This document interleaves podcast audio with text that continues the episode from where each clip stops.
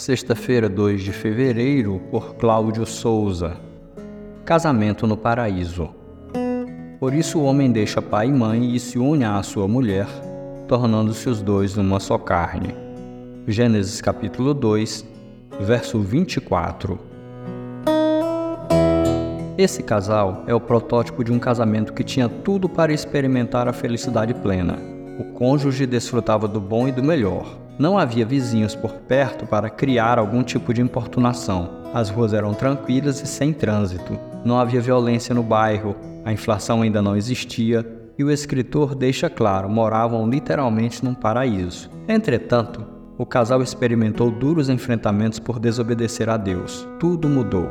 A partir daí, ambos iniciaram trocas de acusações. O casal foge e tenta se esconder de Deus para não prestar conta dos atos cometidos e o caos é instaurado no planeta.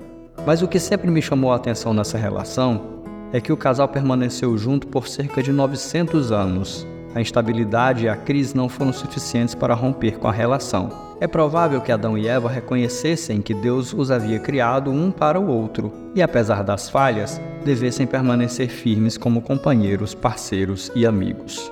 Quando a relação de amizade no casamento é uma premissa, um ajuda o outro, um apoia o outro, um chora com o outro, um abençoa o outro, e ambos lutam pela unidade do casamento, apesar dos naturais dissabores. A vontade expressa de Deus é que todo casal busque a felicidade na relação, até que a morte os separe. Que você possa ser uma bênção para o seu cônjuge.